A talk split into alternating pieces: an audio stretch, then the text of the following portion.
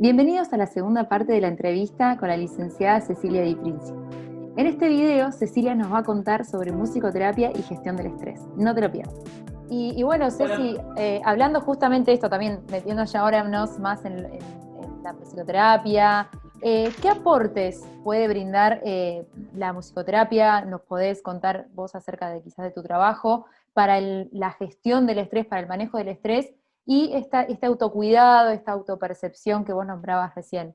Bueno, a ver, em, el aporte, así es como muy amplio eh, como, pregunta, ¿no? Sí me parece bueno esto de tomar el, eh, la palabrita gestión, porque mm, gestionar viene de negociar, ¿no? Y ahí tiene que ver con lo que estábamos hablando antes, ¿no? Negociar entre lo que yo puedo y lo que yo quiero. Y lo que yo puedo, a lo mejor es mucho, pero, pero tiene que tener como un cierto resguardo, un cierto cuidado para que yo lo pueda hacer, ¿no? Este, a lo mejor eso, yo quiero mucho, pero puedo hasta acá. Y, bancarse eso, bancarse que uno puede hasta, hasta determinado lugar, para algunas personas puede llegar a ser muy frustrante y manejar esa, esa frustración es la negociación de la cual este, yo hablo cuando digo, bueno, musicoterapia para gestionarlo al estrés.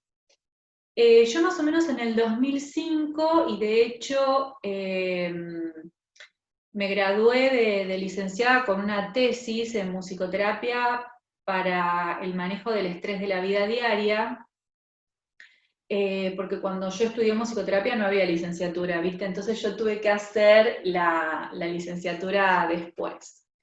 Eh, tuve, no, quise, quise hacerlo.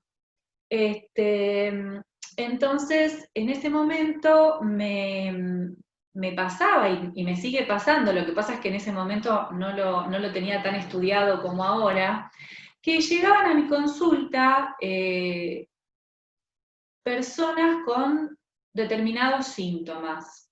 Por lo general era esto del insomnio, y llegaban a la musicoterapia, insomnio o ansiedad, y llegaban a, la musicoterapia para tranquilizarse. Porque siempre se asocia, y lo que hablábamos en algunas oportunidades nosotras dos también, se asocia la musicoterapia eh, con, alguna, sí, con, técnicas más este, receptivas, en donde eh, la persona cree que la musicoterapia es escuchar una música y, se tranquilizan, ¿no? Entonces, eh, eso te, voy a hacer como un tip para que lo tomes y después lo retomamos. Pero te cuento cómo, cómo vino el proceso de, de por qué me interesó tanto trabajar y, entender el estrés en las personas y qué le podía generar la musicoterapia, ¿no? O, qué beneficio podía llegar a tener la musicoterapia para las personas. Mm, llegaban a la consulta y, este, bueno, me decían que estaban estresadas y que venían a, a calmarse.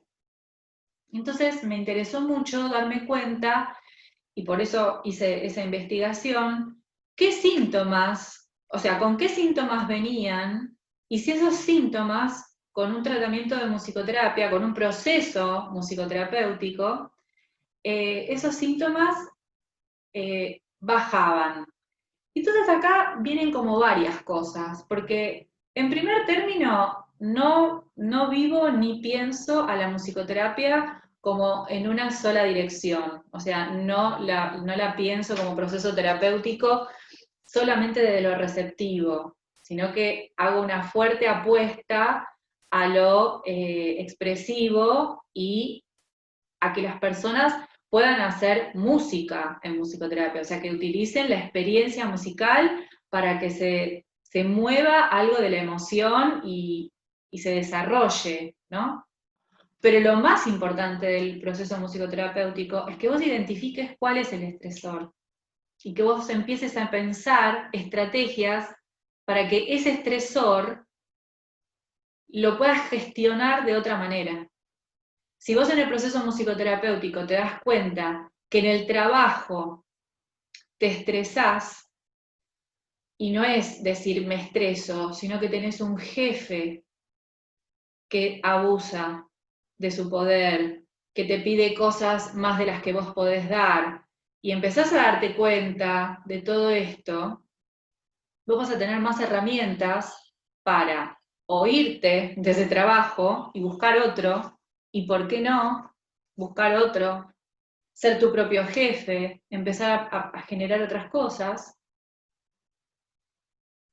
Y por otra parte, si decidís quedarte, porque esa es tu decisión, empezar a que esa, volvemos a lo mismo, que la carga esa pese menos, que lo que te diga tu jefe a vos no te impacte ni en tu cuerpo ni en tu psiquis de tal manera que te genere una gastritis o el insomnio de la noche que no te deja dormir. Eso en un proceso musicoterapéutico que justamente se va trabajando, se, va, se van haciendo las improvisaciones, eh, se va trabajando con el cuerpo. Entonces, el proceso musicoterapéutico, además, cuando nosotros hacemos música, eh, hacemos o escuchamos música, eh, es la manera, de, la manera más auténtica en que las emociones surgen, ¿sí? porque en esas, en esas improvisaciones se desplazan todos los contenidos intrapsíquicos que nosotros tenemos. Nosotros ponemos la palabra adelante y la palabra eh, va, va, poniendo filtro a lo que nosotros sentimos. Vamos este, poniendo mucha conciencia en lo que queremos decir, cómo lo queremos decir.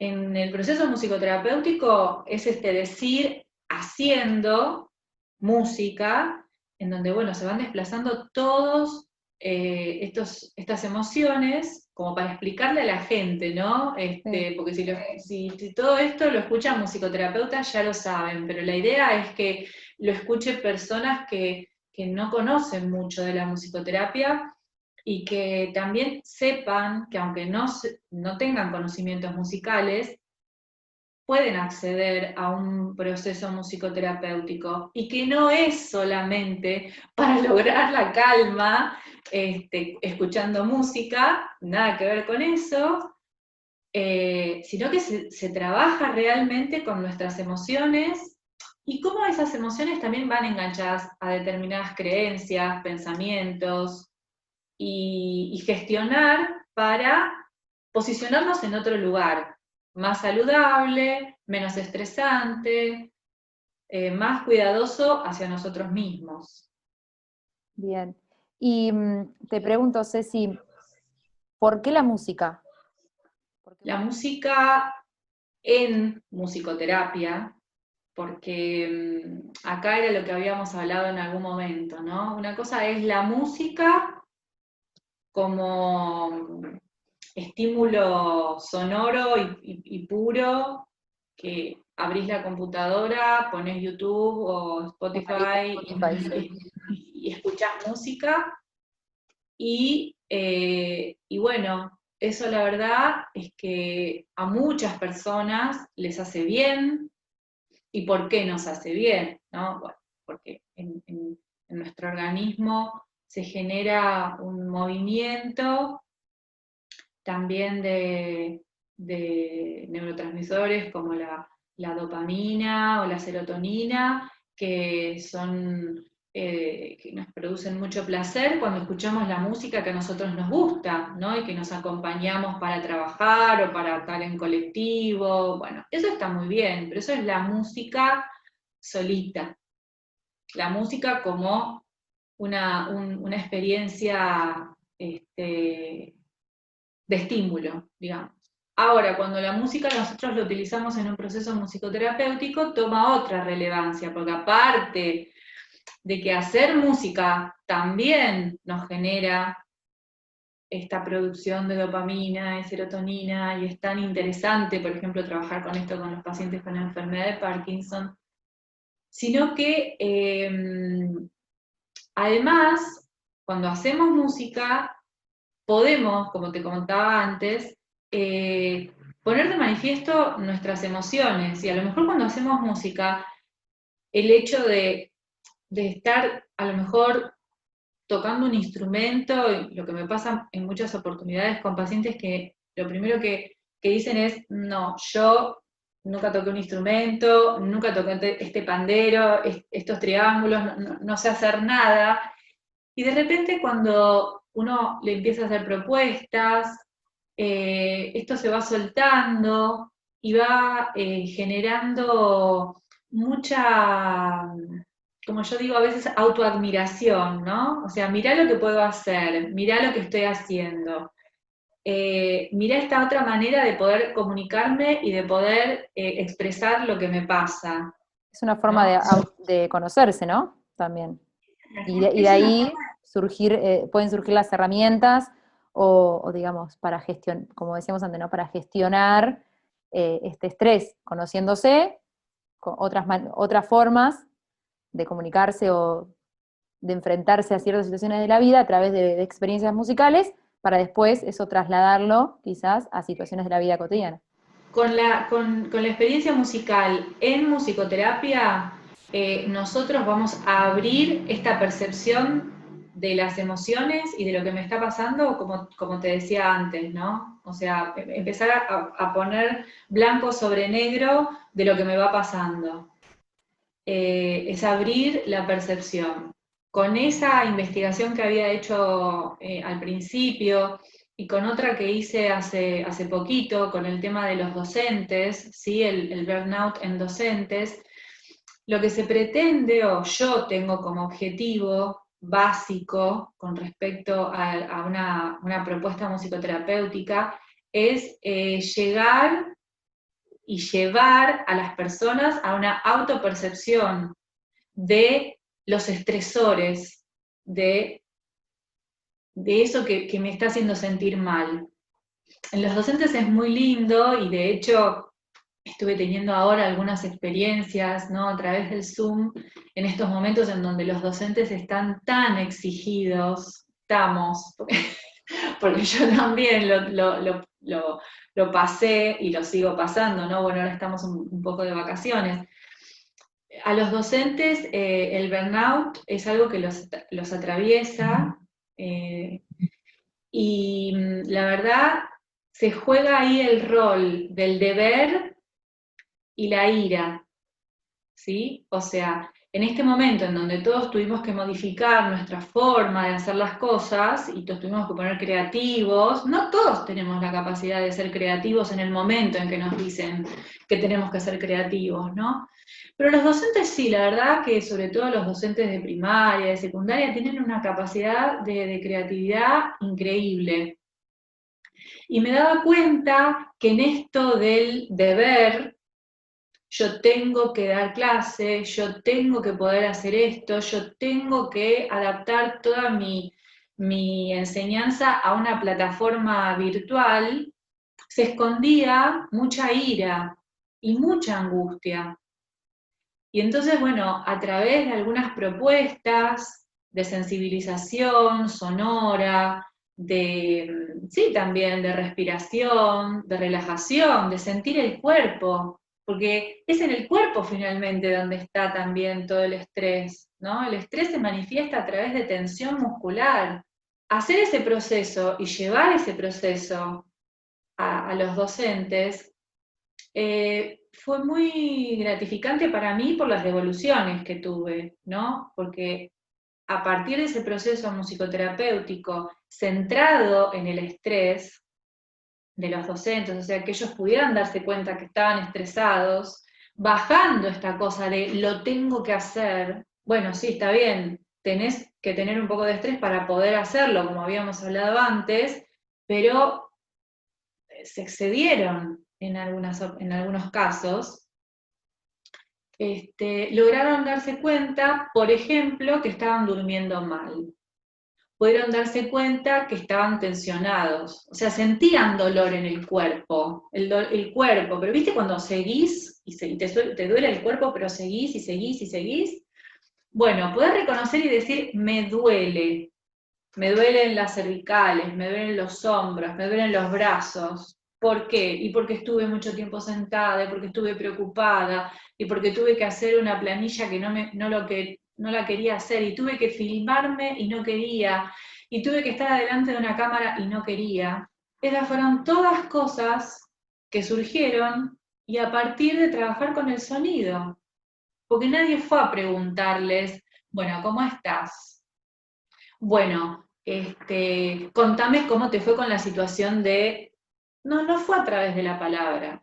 Después le dimos, por supuesto, el, recorte o la forma de palabra, porque somos sujetos de la palabra. Entonces, para dar la explicación le ponemos la palabra, pero lo primero que surgió fue el sonido y la propuesta que yo les llevaba con respecto a lo sonoro.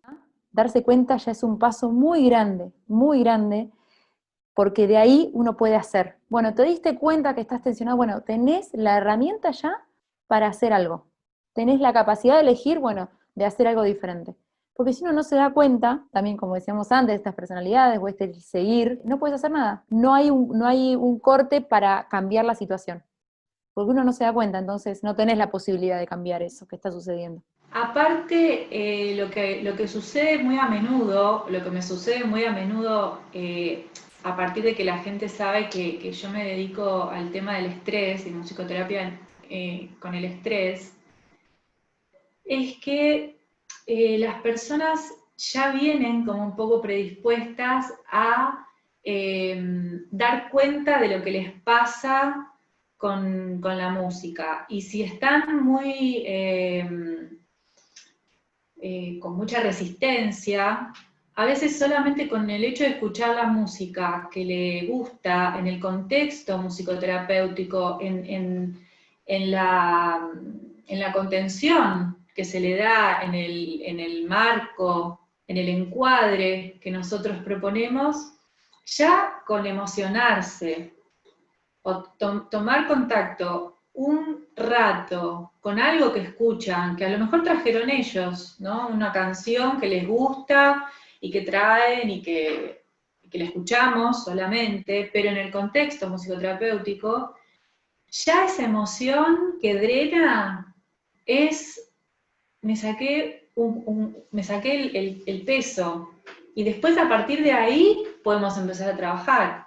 Porque además este, está muy bueno escuchar música y poner música, por ejemplo, eh, no sé, otros terapeutas que a veces usan música, ¿no? Pero la verdad es que es el encuadre, el proceso y, la figura del, musicoterapeuta el que le va a dar el, el contexto que corresponde a esa emoción que sale a través de la música. El estímulo musical no es ingenuo, no es ingenuo, va abriendo llavecitas dentro nuestro, como cadenas que se van asociando y, este, bueno, por supuesto esto, tener mucho, mucho cuidado con la música que, que uno utiliza, eh, con las cosas que se van despertando a medida que, uno va trabajando con los pacientes y estar muy atento, ser muy observador de lo que va pasando. Bueno, Ceci, muchas gracias. Eh, igual antes de, terminar con la entrevista,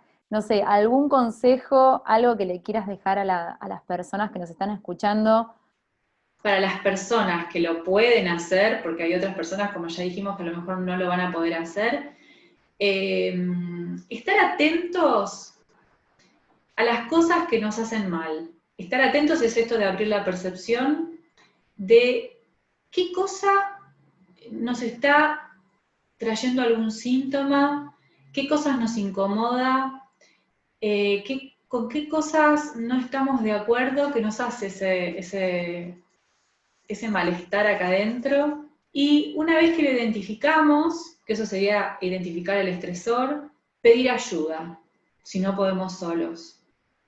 Pedir ayuda porque ese malestar y sostener ese, ese estrés, como lo dijimos antes, durante mucho tiempo, nos puede traer síntomas tanto físicos como psíquicos. Dentro de los psíquicos puede ser ansiedad, miedo, ira, de todos los colores, depresión, ya como, como máximo. Y en el cuerpo, bueno, desde lo más común, que podría llegar a ser un dolor de cabeza, hasta un dolor de cabeza extremo, que pueden transformarse en migrañas. O sea, no permitir que, que en nuestro cuerpo se instalen síntomas como si fuera lo más común. Siempre hay un correlato de algo que no, de, emocional dentro de lo que es la manifestación en el cuerpo. Entonces, abrir un poquito la, percepción. Si tenemos, también lo podemos hacer como al revés, ¿no? Si tenemos síntomas físicos y estamos molestos con esto, eh, bueno, también ir a pedir ayuda, porque a lo mejor lo que necesitamos es empezar a percibirnos a nosotros de otra manera, ¿no? Percibir nuestro cuerpo como un lugar de, bienestar y no de malestar.